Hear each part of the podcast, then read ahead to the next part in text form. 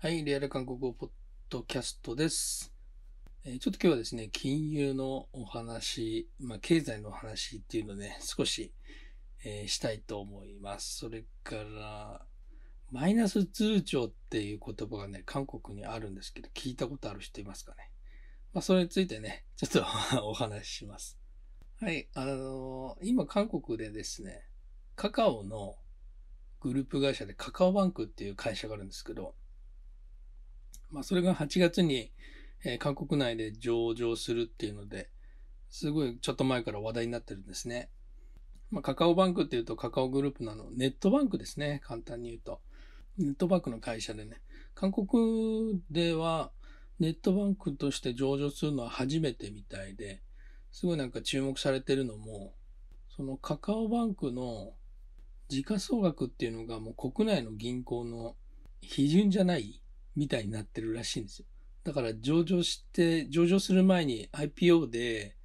買う、決まる値段決め、決める値段が市場価格というか、見積もった価格よりもやっぱり2、3割引き安くなるっていうので、めちゃくちゃ IPO に注目されてるんですね。まあそれ買えばもう、買、買えば儲かるみたいな。買えればですけどね。買えれば儲かるみたいな感じですごいなんかね、あの話題になってますね。それと一緒に、カカオペイっていうのもあるんですけど、カカオペイっていうのもなんかそのカカオバンクの後に上場するらしいんですよね。まあそれでなんかカカオの総資産価値っていうのが上場したら上がって、その会長のキンボムスさんって毎年ね、あの10位以内には入ってる韓国内の大富大富豪っていうんですか？大富豪なんですけど、またもっとね、上位に食い込んでくるんじゃないかっていういうふうに言われています。まあ、そうですね。カカオってなんか、韓国内で使われている LINE みたいなメッセンジャーアプリから始まった IT、元はと言ったら本当にベンチャー企業ですよね。企業自体が2010年ですからね。2011年で韓国の5位以内に入ってくるというと、やっぱり日本で言うと楽天とかそのぐらいの、えー同じぐらいの感覚ですよね。で結構なんかカカオバンクのサイトとかね見たんですけどねやっぱまだあの外国人は使えないみたいでちょっと昔のサイトですけどね韓国に住んでる方がカカオバンクのアプリから支払いまでできるように登録しようとしたらしいんですけどねまだやっぱり韓国人内韓国内の韓国人のみになってるのが3年前ぐらいのブログで書いてましたね。多分今もそんなに変わんないんじゃないかなと思いますけどね。携帯とかであの子供が変なサイトを見ないようにブロックしたりとか、えーそういうのって日本でもあると思うんですけど、カカオバンクはですね、あの、親が一応まあ指定して、指定してというか子供にね、ミニバンクっていうか、そういうのをね、持たせることができるんですよ。で、そこからそのミニカードですね、デビットカードみたいな、あデビットカードみたいなっていうか、デビットカードですね。デビットカードを発行することができて、で、限度額が親が決められるんですよね。えー 何万円までみたいにね。うん。なんかそれも結構サービスとしては面白いなって見てて思ったんですけどね。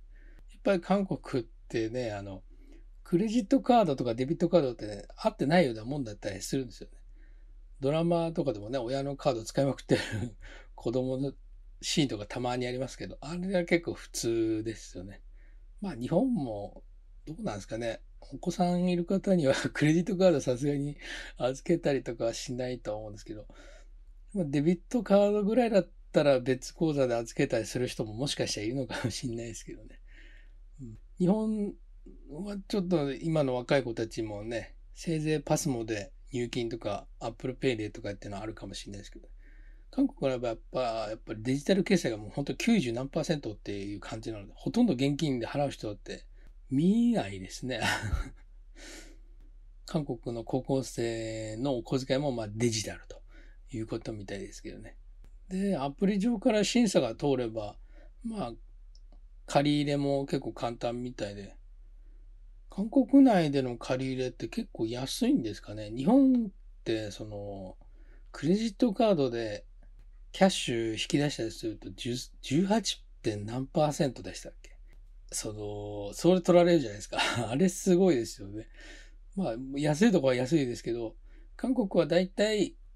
人にもよる、状況、条件にもよるんですけどね、3%から13%ぐらいが他の平均的にそのぐらいの範囲みたいですね。だから日本みたいにキャッシングしたらもう無条件で18%とかなんか年利で、リボ払いなんかもうね、とんでもないですよね。あんなのハマっちゃったらね。18%なんてね。で、マイナス通帳っていうのがね、韓国でありまして、マイナス通帳って呼び方がある サービスというか、正式にはマイナス通帳じゃないんですけど、限度借り、限度借り入れみたいな、限度のある借り入れみたいなのが正式名称らしいんですよね。韓国で言うと、ハンドテチュルって、テチュルっていうのがまあ貸し出しとか、銀行側から言う意味での貸し出しなので、こっち、こっちから言ったら借り入れですよね。ハンドテチュルっていうのは、まあ、一般の人が言うマイナストンジャンなんですね。マイナス通帳っていうので、トンジャンが通帳で、マイナストンジャンっ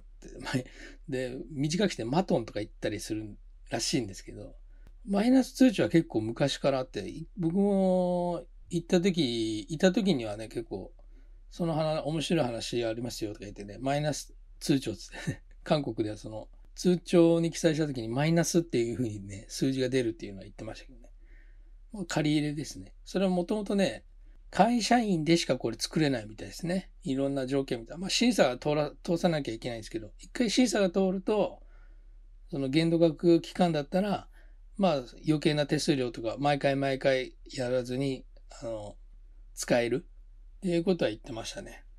デビットカードで使えるように多分今もなってんじゃないですかね。ただ結構なんか、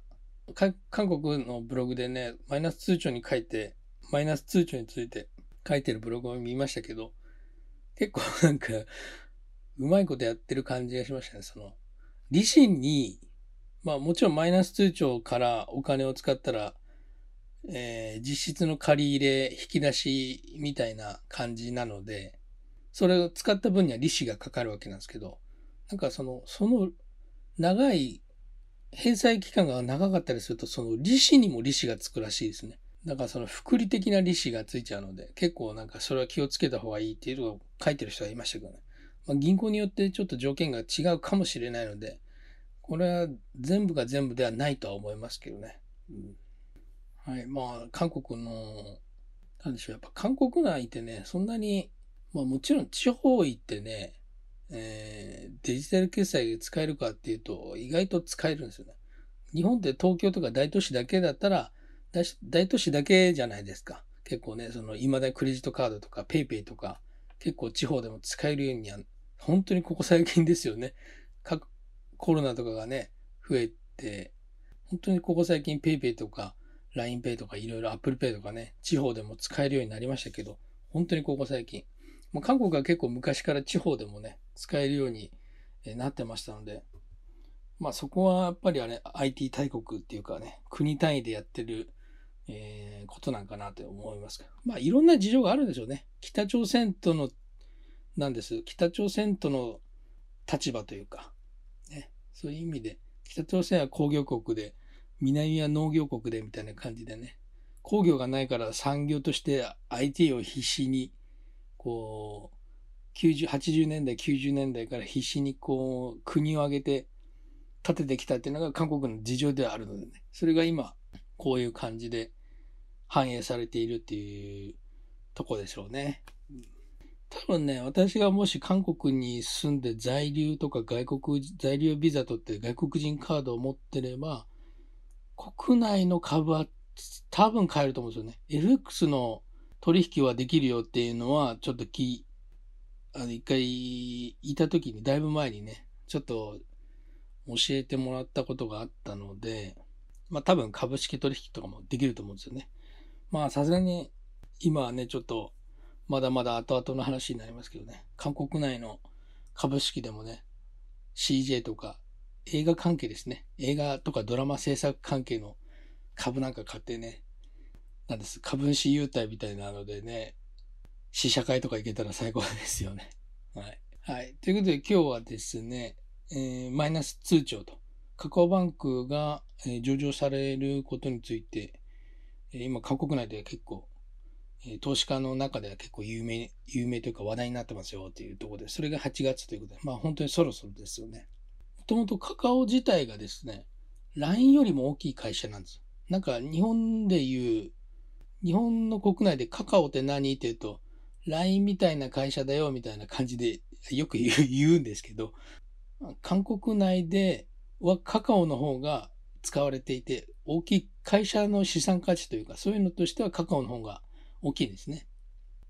結構韓国内で、韓国にいる友達とやり取りするときはほとんどカカオだったりしますよね。あまり LINE を使わないんですよね、韓国の人って。それ何なんだろうなとかちょっと思いましたけど。多分、初めの私が個人的に思うに、単純にこう、LINE が早く日本に、なんですかね、日本に進出したのも逆に韓国内ではカカオの人気が強くなったっていう理由ももしかしたらあるのかなっていうのはちょっと思ってますね。ブランディングの差の差で今韓国内ではカカオが一番人気があるのかなっては思いますね。それとやっぱり今でいう LINE でもいろんなサービスがありますけど、そういったことも韓国ではカカオも結構早い段階からそのカカオでいろいろやれるようになったとか、あとカカオタクシーとか、なんか結構便利なサービス、カカオ周りの便利なサービスが結構前からあるのと、やっぱり韓国内で早めに上場したっていうのもあるのかもしれないですけどね。はい、えー今日はですね、カカオバンクの上場と、えーマイナス通帳についてお話ししました。えー最後までね、聞いていただいてありがとうございました。